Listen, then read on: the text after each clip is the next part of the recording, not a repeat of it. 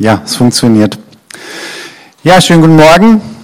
Es ist schon eine Weile her, dass ich das letzte Mal hier im CZK gepredigt habe. Deswegen dachte ich, ich stelle mich einfach mal kurz vor für die Leute, die mich noch nicht kennen. Also ich bin verheiratet mit der Susanne. Die habt ihr bestimmt schon letzte Woche oder vor einigen Wochen öfter mal so am Eingang gesehen, wo sie euch begrüßt hat zum Gottesdienst. Sie ist im Begrüßungsteam. Wir haben auch noch drei Kinder, aber die sind schon groß und gehen so mehr oder weniger ihre eigenen Wege. Und wir leben seit gut fünf Jahren hier in Karlsruhe und sind auch fast genauso lang hier im CZK regelmäßig mit dabei. Davor waren wir als Familie in der Mongolei, als Missionare und wir haben dort eine Drogenrehabilitationsarbeit mitgegründet, mit aufgebaut und dann geleitet.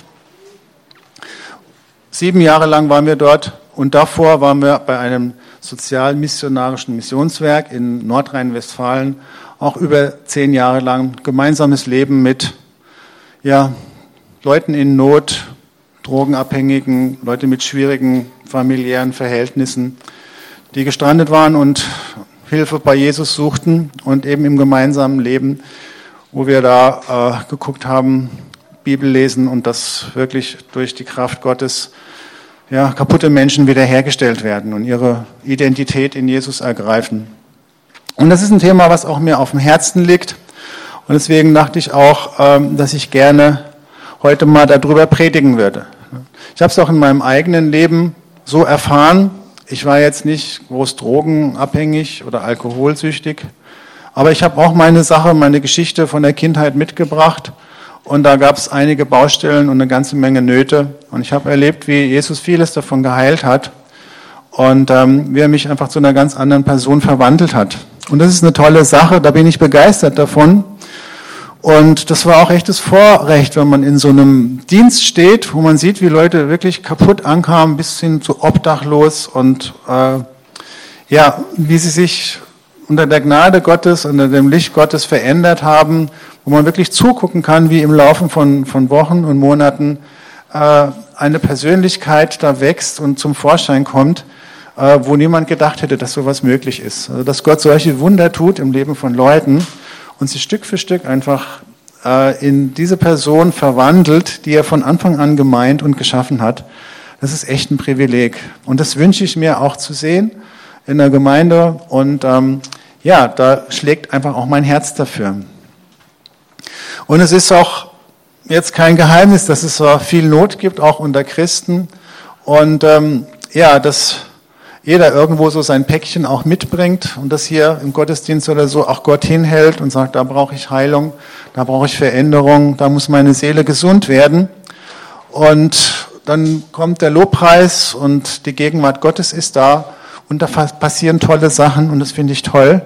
Aber manchmal äh, geht man eben trotzdem auch wieder nach Hause und denkt, ja, der eigentliche Durchbruch, der war jetzt heute aber noch nicht. Und da möchte ich einfach heute mal in der Predigt einhaken und sagen, dass es einfach um persönliche Reife oder um ja, Reife, geistliche Reife gehen soll.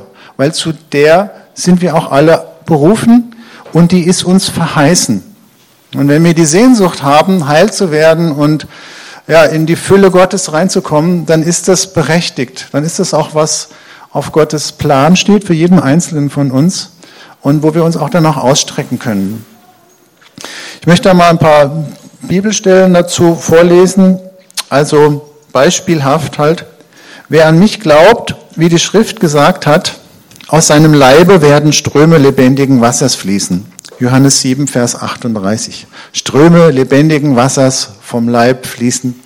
Das wünschen wir uns, gell? Da sind wir doch gleich hellhörig und sagen, ja, mehr davon. Oder der Klassiker zu dem Thema, ich bin gekommen, Ihnen das Leben zu geben, Leben im Überfluss. Ich denke, manchmal leben wir eher Leben im Mangel und so und wir wünschen uns die Fülle aber dieses Leben im Überfluss, das ist uns verheißen. Johannes 10, Vers 10. Von der anderen Seite ist es nicht nur verheißen, sondern es wird auch von uns gefordert. Die krasse Bibelstelle, die ich dazu gefunden habe, steht in der Bergpredigt. Und da heißt es, ihr sollt vollkommen sein, wie euer Vater im Himmel vollkommen ist. Ja, da kriegt die ganze Sache schon wieder ein bisschen einen anderen Geschmack. Ja, ihr sollt sein, das ist dann so ein Aufruf oder ein Befehl, eine Aufforderung. Und da spüre ich schon gleich wieder den Druck, ja, wie kann ich das denn sein, äh, wenn ich da den Mangel kenne und fühle?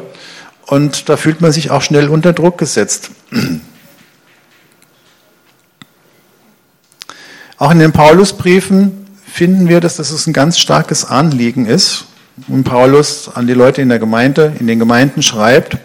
Wenn er zum Beispiel sagt, ja, ihr sollt gewurzelt und gegründet sein in der Liebe, im Epheserbrief, oder eine Bibelstelle, die wir jetzt mal ein bisschen genauer uns angucken wollen, ähm, die steht im Philipperbrief. Da heißt es nämlich, ich vergesse, was da hinten ist, ich strecke mich aber aus nach dem, was vorn ist und jage auf das Ziel zu, hin zu dem Kampfpreis der Berufung Gottes nach oben in Christus Jesus. So viele nun vollkommen sind, lasst uns darauf bedacht sein. Und wenn ihr in irgendetwas anderes denkt, so wird euch Gott auch dies offenbaren. Doch wozu wir gelangt sind, zu dem lasst uns auch halten. Also ist der Apostel Paulus, der hier spricht, und der definiert auch mal klar, also was hinten ist, ein vergangenes Leben, das lässt er auch wirklich hinter sich. Und da hat er ein Ziel, das vor ihm ist, und danach streckt er sich aus und dem jagt er nach. Ein ganz klares Ziel, das Kampfpreis der Berufung in Jesus Christus. Da würde man sich vielleicht denken, ja, der Paulus, der war ja jetzt auch der Heidenmissionar und er ist durch die damalige Welt gezogen, hat Gemeinden gegründet, das Evangelium gepredigt, auch Kranke geheilt. Äh, ist ja klar, was dem seine Berufung ist. Ne? Evangelisation, Leute für Jesus gewinnen. Aber wenn wir genau nachlesen, da steht da was anderes. Die Berufung Gottes nach oben. Nicht nach Osten und nach Westen und nach Spanien und in die Türkei. Nein, die Berufung nach oben in Jesus Christus. Das heißt, diesem Missionar Paulus, seine eigentliche Berufung ist, die Person zu werden, als die Gott ihn geschaffen hat. Das ist seine Berufung und seine Identität, das zu erkennen und dem nachzujagen. Das ist sein oberstes Ziel. Da gibt es natürlich auch viel zu tun und er sitzt nicht den ganzen Tag irgendwo, sei es jetzt in der Gefängniszelle oder bei den Zeltemachern und ähm, ja, versucht, wie diese innere Verwandlung da stattfinden kann, sondern der ist dabei auch aktiv, ja. Aber er sagt es hier ganz klar, das ist seine oberste Berufung nach oben in Jesus. Und dann, es ist nicht nur seine persönliche, sondern er schreibt ja auch an die Philippa hier, so viele nun vollkommen sind, lasst uns darauf bedacht sein. Also, das geht euch alle an, ja. Lasst uns darauf bedacht sein, und wenn ihr irgendwas anderes denkt, dann wird euch Gott auch dies offenbaren. Ja? Also egal, was du drauf hast, ja, wo du für Gott aktiv werden möchtest, was du als deine Berufung erkannt hast oder wo du drin unterwegs bist, wenn du irgendwas anderes denkst, so wird Gott euch dir offenbaren, so wird Gott es dir offenbaren, ja, diese Berufung Gottes nach oben in Jesus. Ja. Er hat dich geschaffen zu dieser Fülle und zu dieser göttlichen Identität und diese Person zu werden, die Gott gesehen hat, als er dich geschaffen hat, das ist deine erste Berufung und deine höchste Aufgabe, außerhalb von dem, was alles sonst noch zu tun ist. Und diese persönliche Reife ist jetzt nichts, was ich alleine im stillen Kämmerchen durch irgendwelche Meditationsübungen oder sowas in Existenz kriege, sondern das ist was, was im Miteinander geschieht. Das ist also meine persönliche Heiligkeit ist eine Sache, aber der Prüfstein, der wahre Prüfstein für diese Heiligkeit ist, wenn man in Gemeinschaft ist, weil da kommen nämlich die Dinge auch zum Vorschein. Und es muss auch durch Beziehungen sozusagen geläutert und geprüft werden. Wir kriegen da unsere Spiegel vorgehalten, unsere Macken kommen zum Vorschein. Und das ist das Übungsfeld. Ähm, wo diese Person auch geschliffen wird. Es ist heute in der Gesellschaft leider so, äh, dass mehr und mehr Individualismus und so abgetrennt und äh, jeder so äh, alleine unterwegs ist, fast als Einzelkämpfer auch.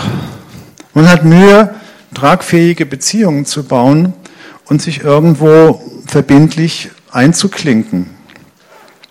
Aber genau das brauchen wir auch, weil da, wo wir uns verbindlich eingeklinkt haben, da werden wir transparent in unserem Lebensstil. Dort ist eine Möglichkeit auch für Korrektur und wo wir auch Halt und Schutz bekommen. Und äh, wenn man Statistiken anguckt, die durchschnittliche Haushaltsgröße in Deutschland ist inzwischen, glaube ich, bei 1,6. Also es schaffen nicht mal zwei Leute in einer Wohnung gemeinsam auszuhalten, das ist schon zu viel. Wir sind jetzt statistisch bei 1,6. Und das ist eigentlich schade. Und statt dass man echte Freundschaften pflegt und sich besucht und gemeinsam unterwegs ist, pflegt man in sozialen Netzwerken irgendwelche ähm, Kontakte mit äh, Posten und Liken und, und Facebook und so. Ne? Und das kann aber echte Beziehungen nicht ersetzen. Da postet man nur die Bilder, die einen von der Schokoladenseite zeigen, aber in echter Gemeinschaft ist es was anderes. Und da verpassen wir einfach auch die Chance, dass Gott uns verändert und verwandelt und auch reifen lässt. Da habe ich noch ein paar Beispiele aus der Bibel jetzt, wo das auch nochmal mit dieser gemeinsamen Reife da ähm, angeführt wird. Lasst uns aufeinander Acht haben, um uns zur Liebe und zu guten Werken anzureizen, indem wir unser Zusammenkommen nicht versäumen, wie es bei einigen Sitte ist, sondern einander ermuntern. Und das umso mehr, je mehr ihr den Tag herannahen seht. Das ist Hebräerbrief, Kapitel 10, Vers 24. Oder noch einen aus dem Galaterbrief. Das ganze Gesetz ist in einem Wort erfüllt, in dem du sollst deinen Nächsten lieben wie dich selbst. Wenn ihr aber einander beißt und fresst, so zählt zu, dass ihr nicht voneinander verzehrt werdet. Und es war bei uns schon so. Wir haben ja dort in der Reha alle möglichen Leute aufgenommen und die hatten diese Einsamkeit, äh, zum Teil Obdachlosigkeit, die sind für sich alleine unterwegs gewesen und die waren weder beziehungsfähig noch waren sie teamfähig. Aber wir haben die reingenommen und gemeinsam unser Leben mit denen gelebt. Und da gab es natürlich auch klare Spielregeln und da mussten sie sich dran halten. Aber ähm, sie waren dann auch transparent und man hat über die Sachen auch reden können. Hier, wie du dich da und da verhalten hast, das war nicht okay. Äh, das ist jetzt nicht schlimm, aber das muss jetzt äh, ändern, das muss anders sein und so. Und wir haben dann auch in der Bibel geguckt, wie Gott sich das vorstellt, dass bestimmte Regeln auch für ein gutes Miteinander irgendwo in der Bibel auch abzuleiten sind.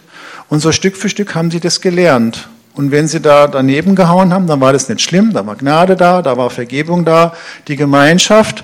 Wir wussten alle, wir haben jetzt nicht äh, das alles mit Löffel gefressen und können dann Leute da irgendwie rausschmeißen oder irgendwie uns über die stellen, sondern da war jeder angenommen, da war jeder geliebt. Und es war auch okay, wenn man Fehler macht und wir waren gemeinsam als Lernende unterwegs.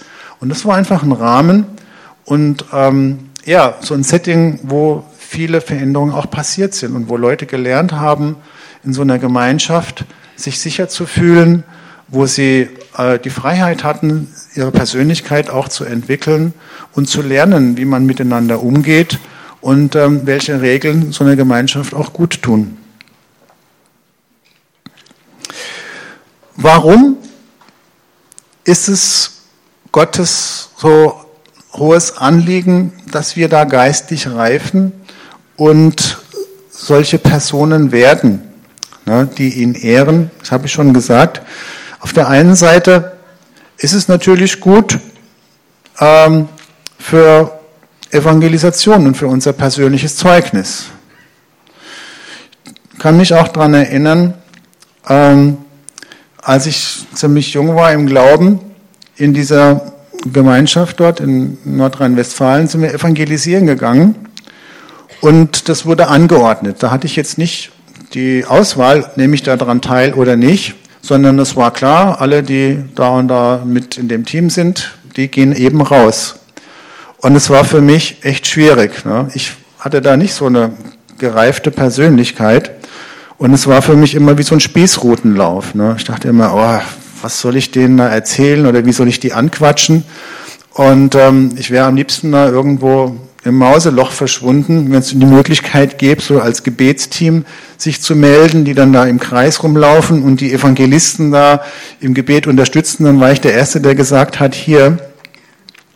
Und da ist auch nie eigentlich was Nennenswertes dabei rausgekommen, dass Leute so durch meine evangelistischen Bemühungen da angesprochen wären. Das war eigentlich für alle Beteiligten immer nur ein ziemlicher Krampf, ne?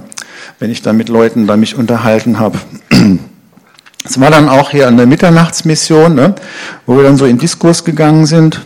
Und einmal weiß ich, da waren wir in so einer Russendisco, in Kirspe war das. Und das hat mich richtig aus den Latschen gehauen. Also da waren die Frauen aufgetakelt und zurechtgemacht. Ich bin da reingegangen. Ich dachte, oh, wo bin ich hier gelandet? Ne? Ich dachte, wenn die mich jetzt eine schnappt und rauszieht, ich habe da nichts entgegenzusetzen. Ich war völlig platt. Ne? Und habe ich genau gewusst, das ist nicht mein Platz. Ich habe hier nichts zu melden. Und das war dann erledigt, ja. Weil, um wirklich so ein, ein, Zeugnis zu sein von der Evangelisation her und um wirklich Leuten gegenüberzutreten als Botschafter an Christi gesandt, da braucht man auch Substanz, da braucht man Persönlichkeit, da braucht man eine Identität und die, die kann man nicht im Supermarkt kaufen, ne? sondern das ist das Ergebnis von einem Prozess, dass man in der Schule Gottes ist und dass eine Person sich entwickelt, die eine Standfestigkeit hat, die eine Überzeugungskraft hat und die auch ein Mandat hat. Und dazu auch ist Jesus natürlich das beste Beispiel, ähm, wenn der sagt, wo habe ich ihn jetzt? Hm. Mein Bibelvers. Weg. Na gut, ich habe ihn einigermaßen. Ja, denn er lehrte sie wie einer, der Vollmacht hat und nicht wie ihre Schriftgelehrten. Ne, sie verwunderten sich, erstaunten die Volksmengen sehr über seine Lehre. Ja, das ist das, was von, von Jesus attestiert wird. Und der hatte einfach diese Persönlichkeit, weil er in dieser Verbindung mit Gott stand und da heraus auch ein Mandat entsprechend aufzutreten. Und das wünsche ich auch für uns, wenn wir unterwegs sind ähm, und ähm, ich denke, ich komme langsam dahin auch, ja, wenn ich mit Leuten mich unterhalte oder so, dass ich da auch echt was weiterzugeben habe und dass ich da auch äh, gegenüberstehen kann. Ja. Und ähm, wenn jemand das auch so als einen Krampf empfindet, dann ist es vielleicht auch ein Anreiz zu sagen, okay, ich gucke erstmal, dass ich an meiner eigenen Persönlichkeit reife und ähm, dann kommt die Zeit auch, äh, wo ich überzeugend das nach außen weitertragen kann. Das Zweite, warum es gut ist oder ein Grund, ein biblisches Anliegen, geistliche Reife bei uns Christen, ist, ähm, dass es einen Lebenswandel bedeutet, der zur Ehre Gottes gereicht. Also das ehrt Gott, wenn wir reife Christen werden. Es ähm, verherrlicht ihn und es ist der hohen Berufung, mit der Gott uns berufen hat, einfach auch würdig. Ich lese vor aus dem Epheserbrief. Ich ermahne euch nun, ich, der Gefangene im Herrn, wandelt würdig der Berufung, mit der ihr berufen worden seid. Mit aller Demut und Sanftmut, mit Langmut, einander in Liebe ertragend. Befleißigt euch, die Einheit des Geistes zu bewahren durch das Band des Friedens. Das ist schon ein ganz schöner Anspruch, der da kommt, wandelt würdig der Berufung, mit der ihr berufen worden seid. Das einander in Liebe ertragen und die Einheit des Geistes zu bewahren durch das Band des Friedens. Das ist ein Programm für Miteinander in Ehe, Familie, Gemeinde, in verschiedenen Teams. Und es ist auch ein hoher Anspruch, aber es ist auch ein gerechtfertigter Anspruch, weil wir sind Repräsentanten Repräsentanten und Botschafter Gottes und den äh, König des Universums irgendwo nach seinem Ebenbild geschaffen zu sein, ja, sein Wesen wiederzuspiegeln, das ist unsere Berufung. Und das sollte man auch ähm, persönlich dafür Sorge tragen, dass man dahin kommt, auch das wiederzuspiegeln und wieder zu strahlen und ähm, ja, da nicht irgendwo auf dem halben Weg stehen bleiben. Was halt ist, äh, wenn man das eben sagt, okay, das ist jetzt da oben die Messlatte, ich kann das eh nicht, diesen Anspruch, äh, gerade auch in die Bergpredigt, die überblättert man schon mal schnell und sagt, ja, ich muss mich jetzt mit weniger zufrieden geben. In meinem Lebensumfeld erlebe ich das nicht so. Ich habe immer noch äh, Stress mit meinen Kindern, Ärger mit meiner Frau im Team, da knirscht's, wir verstehen uns nicht. Bin vielleicht hier oder da mal rausgegangen, weil ich mit den Leuten nicht klarkomme, habe die Gemeinde gewechselt.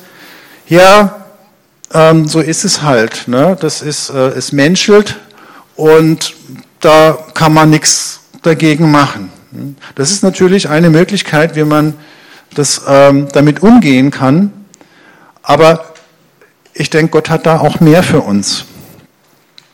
Das andere ist halt, dass es auch gefährlich ist, weil ansonsten der Feind auch die Möglichkeit hat, uns einfach abzuschießen. Da steht in der Bibel, fangt uns die Füchse, die kleinen Füchse, die die Weinberge verderben, denn unsere Weinberge stehen in Blüte. Gut, das ist jetzt aus dem Hohelied genommen und das lässt viele Interpretationen zu. Ich denke mal, der Zusammenhang ist da jetzt nicht eindeutig geklärt. Aber so ein Weinberg ist irgendwie auch ein Arbeitsfeld und kann auch repräsentieren zum Beispiel die Gemeinde. Und eine Gemeinde ist gesund, wenn die Beziehungen gesund sind, ähm, wenn es dann nicht knirscht in den Teams oder irgendwelche Probleme gibt, Leute sich nicht gegenseitig riechen können oder so. Es bezieht sich aber auch auf Familie und Dienstzweige oder auch auf einzelne Teams. Und da ist es einfach gut, fangt uns die kleinen Füchse. Wenn solche kleinen Füchse da unterwegs sind, die unsere Beziehungen da torpedieren, dann wird letztlich auch die Frucht und der Segen von dem ganzen Weinberg äh, beeinträchtigt. Und es ist unsere Verantwortung, nicht irgendwo das unter den Teppich zu kehren, sondern uns dem zu stellen, gucken, wo ist mein Anteil an dem Ganzen und da mit den Sachen aufzuräumen, dass dann der Segen und das Leben wieder fließen kann, so wie es verheißen ist. Einen letzten Punkt noch, warum wir dahinterher sein sollten, persönlich in dieser geistlichen Reife reinzukommen, ist, dass wir so auch als Gemeinde für die Herausforderungen der Zukunft gerüstet sein sollen und können. Was sind diese Herausforderungen? Wenn man da guckt in der Endzeit, da ist die größte Erweckung aller Zeiten vorhergesagt. Und wir Christen müssen irgendwo diesen Strom von Leuten, die zu Jesus wollen, müssen wir handeln. Und da sind wir total gefordert. Es braucht Leben, die, äh, Leute, die durch ihren Lebensstil überzeugen und die authentisch sind und die auch in der Lage sind, ähm, Leuten Orientierung zu geben und das andere zu kanalisieren. Das andere ist auch die Herausforderungen der Zukunft, dass nicht nur die größte Erweckung vorgesagt, vorhergesagt wird, sondern eben auch ein großer Abfall. Und wer da Kompromisse eingeht und sagt, ach, ich lasse mich jetzt mit so einem äh, Level irgendwie zufrieden und das und das ist zwar auch in meinem Leben, aber das machen andere auch und das ist nicht so schlimm. Es kann sein, dass der eine böse Überraschung erlebt. Ne? Weil ungeheilte Leute, die sind anfälliger für Versuchungen, für Süchte und für Pornografie. Und wer da eben faule Kompromisse macht, der wird auch ganz schnell abgezogen von den Versuchungen, die von der Welt her auch auf die Gemeinde da eindringen.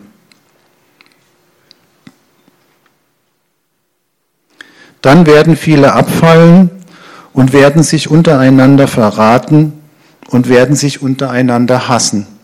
Matthäus 24, Vers 10. Was ist jetzt der Weg zu so einer persönlichen Reife?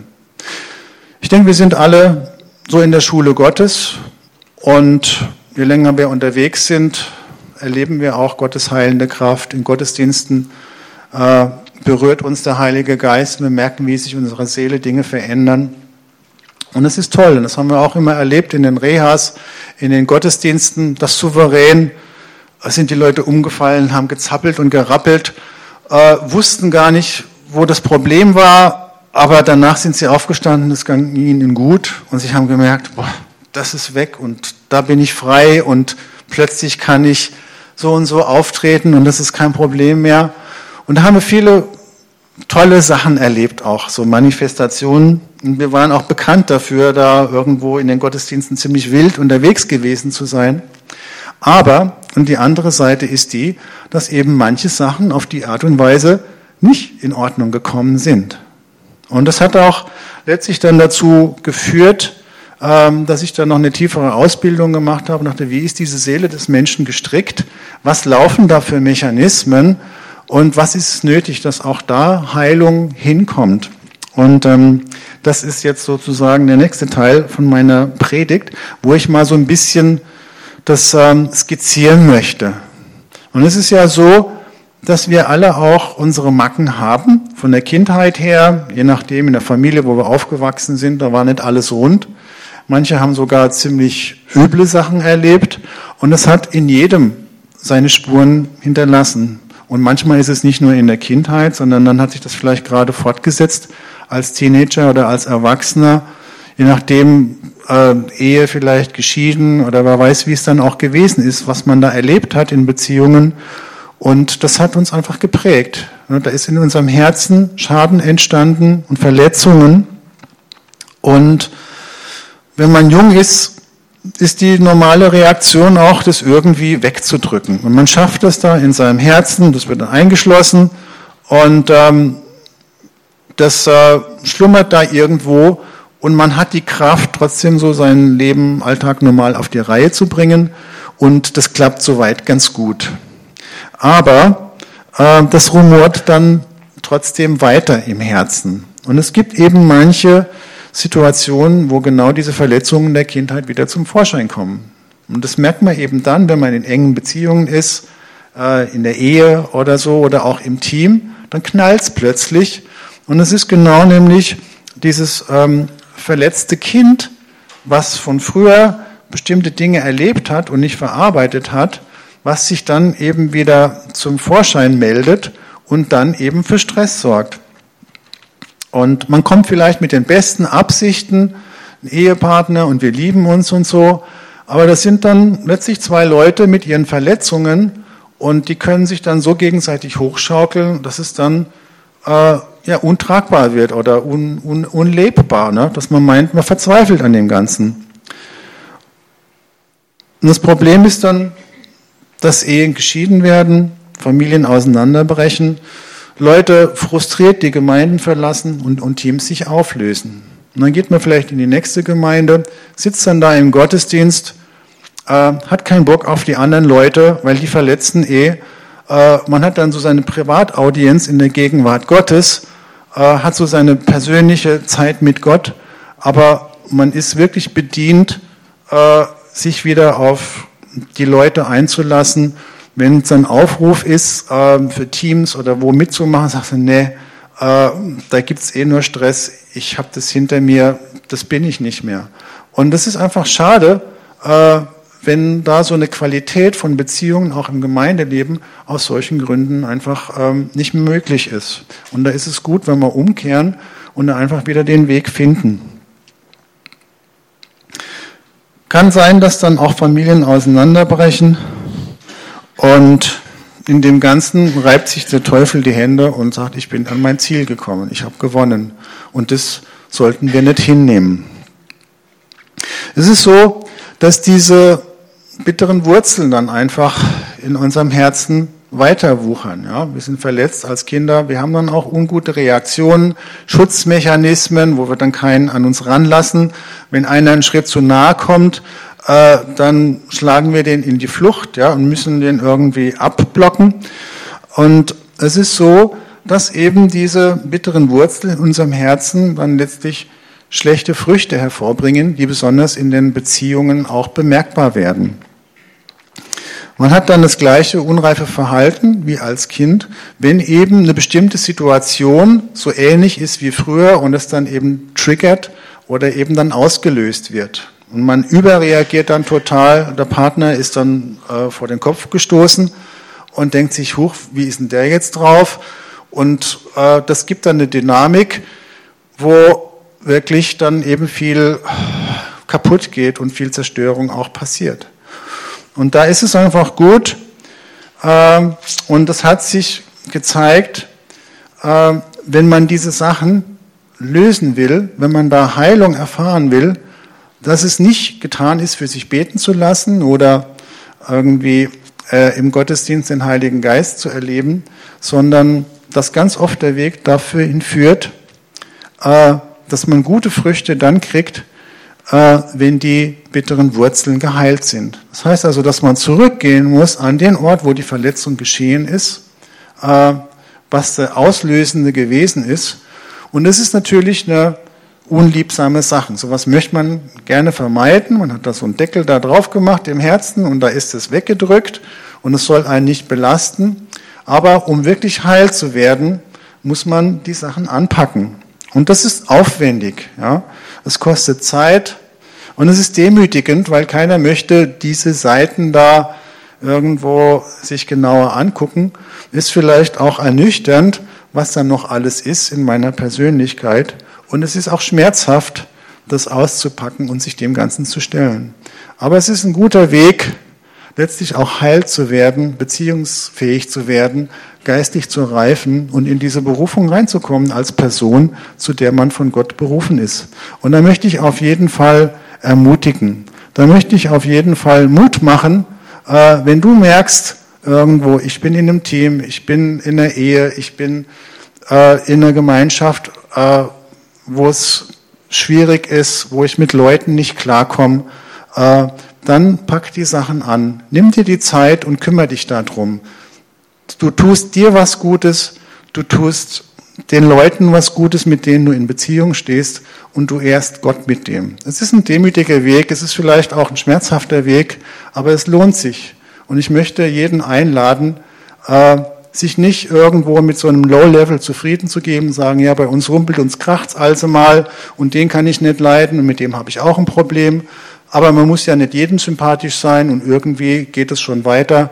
Das wäre einfach so ein fauler Kompromiss, äh, den ich schade finde, weil Gott hat wirklich mehr für dich. Der hat eine größere Berufung und der hat noch vor, dich zu einer Persönlichkeit zu machen, die ihn noch in äh, größerem Maße widerspiegelt, wie so ein Diamant, der geschliffen wird und der die Herrlichkeit Gottes so richtig zum Vorschein bringt, ne? so dass man leuchtet wie die Lampe auf dem Berg, so wie das von der Theresa formuliert war, ne? dass es nicht irgendwo unter so einem Eimer von Beziehungsstress da hinfunzelt, äh, sondern dass er wirklich so ein leuchtendes Licht auf dem Berge gestellt wird, wo es präsentiert wird. Und selbst die Mephi Boschetz, ja, danke auch Katrin für das Wort, äh, die sich da am Rand fühlen und denken, ja, äh, ich habe da irgendwo in der hintersten Reihe ganz außen ein Plätzchen und gucke mir das alles mal an. Äh, da ist ein Weg der Heilung für dich da. Du darfst hier nach vorne kommen, dich mitten reinsetzen. Du bist hier angenommen, so wie du bist. Wir haben dich gerne. Und es gibt die Möglichkeit, dass du verwandelt wirst in eine Persönlichkeit, äh, dass du Zutrauen bekommst, dass du dich wohlfühlst und dass du eine Sicherheit bekommst. Ne? Dieses Anliegen ist da. Ich glaube, der Mephi Boschet, der war irgendwie auch so verkrüppelt an den Füßen und so. Das war alles kein Problem. Ne? Gott hat ihn äh, gerufen und hat ihm einen Platz gegeben und da war er angenommen und ähm, ja, da war er einfach zufrieden und äh, geborgen.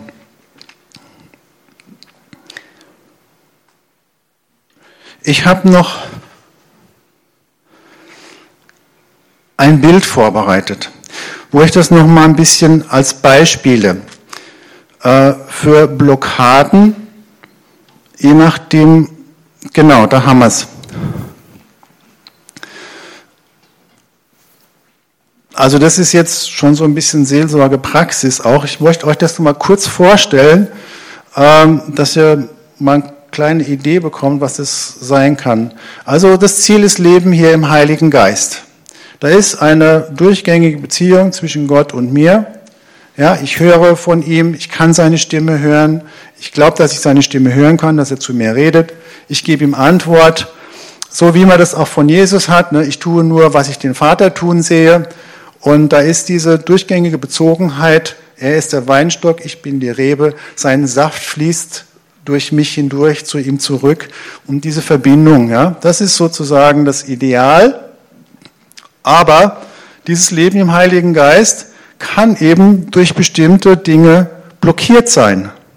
Dass ich nicht mich direkt aufrecht zu Gott hin ausrichten kann, sondern dass es so Dinge gibt hier wie Scham oder wie mangelnde Selbstannahme oder auch Erwartungen erfüllen, was das Ganze eben schwierig macht. Dann bin ich nämlich nicht mehr nach oben auf Gott ausgerichtet, sondern das dreht sich im Kreis. Ich bin auf mich selbst bezogen ja, kreise in Gedanken um mich selbst, um das, was gerade mein Problem ist, oder ich hänge irgendwo an anderen Leuten. Ja, statt dass ich von Gottes empfange, äh, diese Bestätigung und diesen Zuspruch, äh, gucke ich, wo kann ich das von anderen Leuten kriegen? Äh, wer ist es, der mir sagt, wer ich bin? Wer ist es, der mich lobt und der mich bestätigt? Und damit es passiert, erfülle ich denen ihre Erwartungen ich bin der, der sich da rufen lässt und beauftragt, dessen Job es ist, äh, ja, jemanden anders glücklich zu machen, weil dann liebt er mich und dann bestätigt er mich. Das sind also drei Themen hier. Und für die mangelnde Selbstannahme unten bedeutet es, ich habe ein Problem mit mir selbst. Ich kann mich nicht annehmen. Wo kommt es her? Ist meistens, ähm, dass andere Leute abgelehnt haben oder vernachlässigt haben und dass man da irgendwo denen ihre Sichtweise für sich selber übernommen hat und man irgendwie denkt, ja, ich bin nicht so toll und ich wäre gerne anders. Und dann strengt man sich an, diese Person zu werden, die man sich so vorgenommen hat und versucht eben diesen Makel ähm, zu, aufzulösen und dabei ist man auf sich selber fixiert. Scham bedeutet, dass man sich als Person minderwertig fühlt oder unwürdig oder schmutzig. Je nachdem, wenn man schlimme Sachen erlebt hat, äh, ist dann die Person aber betroffen und ähm, man hat eben so eine sehr minderwertige Sicht von sich selbst und man denkt, mit mir stimmt was nicht. Und das führt zu einer Angst vor erneuter Beschämung. Man kann das nicht mehr hören und ähm, man versucht eben dem aus dem Weg zu gehen. Man taucht ab, ist auf der Hut oder ist passiv und möchte das vermeiden, erneut beschämt zu werden. Und das ist natürlich auch äh, so Mechanismen, die einen davon abhalten, äh, unterwegs mit dem Heiligen Geist zu gehen und ähm, ja, das einfach ähm, auszuführen, wozu Gott einen auch gesetzt hat. Das dritte nochmal ganz kurz ist man auf der Suche nach Bestätigung. Man will es allen recht machen und es bedeutet natürlich auch Menschenfurcht. Für Evangelisation hat es auch bestimmte Blockaden natürlich. Für den mit der mangelnden Selbstannahme bedeutet es, dass es ihm too much ist. Ja. Der ist zu sehr mit sich selbst beschäftigt, seine eigene Baustelle und dachte, nee, ich habe keine Zeit zu evangelisieren und ich habe auch ähm, selber mit mir ein Problem. Äh, das kann ich nicht.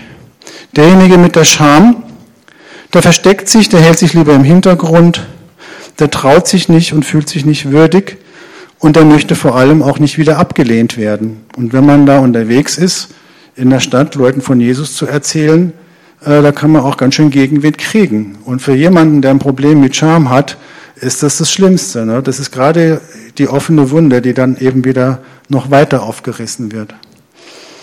Wenn ich jetzt versuche, Erwartungen zu, füllen, zu erfüllen, dann stehe ich unter Menschenfurcht und man ist auf seinen Ruf bedacht.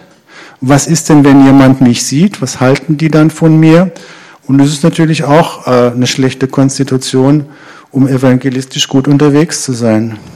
Das heißt also, unreife Leute sind auch leichter irritiert, weil sie mehr von ihren Bedürfnissen und von ihren Nöten gesteuert werden als vom Geist Gottes. Und das ist einfach ein Prozess, so nach und nach der geistlichen Reife, wo man darüber hinaus wächst, auch da an diesen Punkten Scham, mangelnde Selbstannahme und Erwartungen erfüllen, wo man da von heil wird und dann auf eine gesunde, natürliche, authentische Art und Weise als Botschafter Jesu rausgehen kann und einfach auch dieses Licht und dieses Salz genau das ausleben kann. Ne? Und das wünsche ich uns allen und das wünsche ich mir auch. Ne? Also da ist das Ganze auch ein Weg und das ist ein lebenslanger Prozess, aber es lohnt sich, sich da auf den Weg zu machen und sich nicht irgendwo auf halbem Wege auf so ein Niveau, was einigermaßen ja erträglich einzupendeln und sagen, okay, äh, der Rest, das ist mir irgendwo ein bisschen zu hoch. Einen Punkt hätte ich noch. Verletzte Leute können nicht die Autorität von Leiterschaft respektieren. Ich denke, das ist auch in unserer Zeit heute ein Problem, dass viele denken, ja, okay, Machtmissbrauch oder ähm, geistlicher Missbrauch. Und natürlich passiert sowas auch in Gemeinden.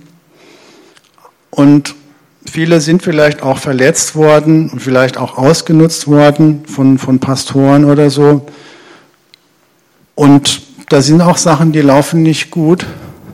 Aber das ist, denke ich, auch kein guter Rat zu sagen, okay, dann äh, ordne ich mich jetzt keine Autorität mehr unter, ich akzeptiere keine Leiterschaft mehr, äh, ich mache jetzt, was ich will, ich lasse mir von keinem was sagen. Wenn es ein Angebot ist, dann kann ich das ja annehmen oder ich kann es bleiben lassen. Ich mache mir dann meine Gedanken, ne, setze mich da ein bisschen zurück und was hat er denn heute zu erzählen? Ja, das finde ich gut. Oder nee, das finde ich jetzt nicht so gut. Ne? Und ähm, dann hinterher unterhält man sich, ja, hast du jetzt gehört, der und der hat, der hat es jetzt so gemacht. Und ich denke, ähm, ja, dass man sich da natürlich schön raushalten kann, ne? aber dass wir von der Bibel her auch so eine Einordnung in eine bestehende Leiterschaftsstruktur auch haben. Ne? Und wenn wir dann Platz einnehmen in der Gemeinde, äh, dass wir dann auch eine Leitung akzeptieren. Und diese Leitung, die ist von Gott eingesetzt und die ist auch ein Stück weit befugt, in unser Leben reinzureden und uns auf bestimmte Sachen anzusprechen, ob uns das vielleicht passt oder nicht. Äh, letztlich ist es auch eine dienende Leiterschaft, die von Gott eingesetzt ist, nicht eine, die sich erhebt und da irgendwie herrscht, sondern eine, die das Wohl der einzelnen Glieder im Auge hat und dahin arbeitet, äh, dass die Einzelnen in ihre Berufung kommen. Und ähm, ich finde unsere Leiter toll, äh, dass sie sich da wirklich gut einsetzen und das auf dem Herzen haben. Und ähm, ich denke, dass sie wirklich da auch demütig sind und nicht so ihre eigene Größe oder ihren eigenen Machtbereich da ausbauen wollen. Aber ich denke, es ist auch wichtig, dass wir uns da unterstellen und sagen, okay, ähm, ich lasse mir von denen auch was sagen und ähm, ich bin sehr zurückhaltend mit Kritik, beziehungsweise ich bringe die halt auch an der richtigen Stelle an, wenn ich was nicht verstehe oder wenn ich wo was Mühe habe, dass ich dann nicht irgendwelche ähm, sagen wir mal, Clubs oder Gemein Gleichgesinnte suche und dann anfangen, da drüber herzuziehen, ähm, sondern dass ich zu den Leuten hingehe und sage, ja, das und das habe ich nicht ganz einordnen können, kannst du mir das nochmal erklären? Und dass wir da auch diese Leute, die da vorstehen und die so viel auch Gutes für uns tun, dass wir die respektieren und dass wir die wertschätzen. Das ist mir auch noch ein Anliegen in dem Zusammenhang. Da ist nämlich Schutz auch für uns verheißen und äh, da ist auch Segen verheißen von Gott her. So, was machen wir jetzt mit der ganzen Sache. Also ich möchte Gelegenheit haben, Gelegenheit geben, äh, mal drüber nachzudenken. Jetzt jeder Einzelne, machen wir vielleicht ein, zwei Minuten Stille und ähm, lass es mal auf dich wirken, was ich gesagt habe. Ich denke, das sind einige dabei, bis viele dabei, ähm, wo Gott einfach auch bestimmte Dinge auch aufgezeigt hat und wo auch eine Reaktion angebracht ist. Und da möchte ich jetzt Gelegenheit auch dazu geben.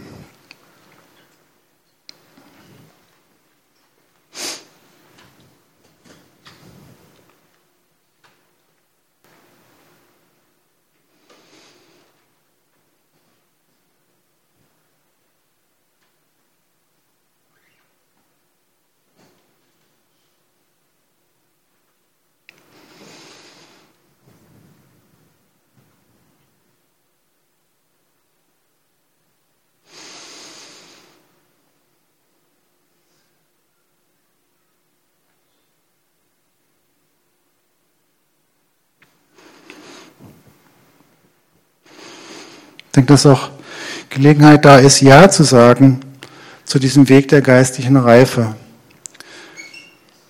Und wenn du dich irgendwie arrangiert hast mit bestimmten Beziehungsproblemen oder merkst einfach, ja, da stecke ich fest, dass du sagst, nee, ich möchte da was dran ändern.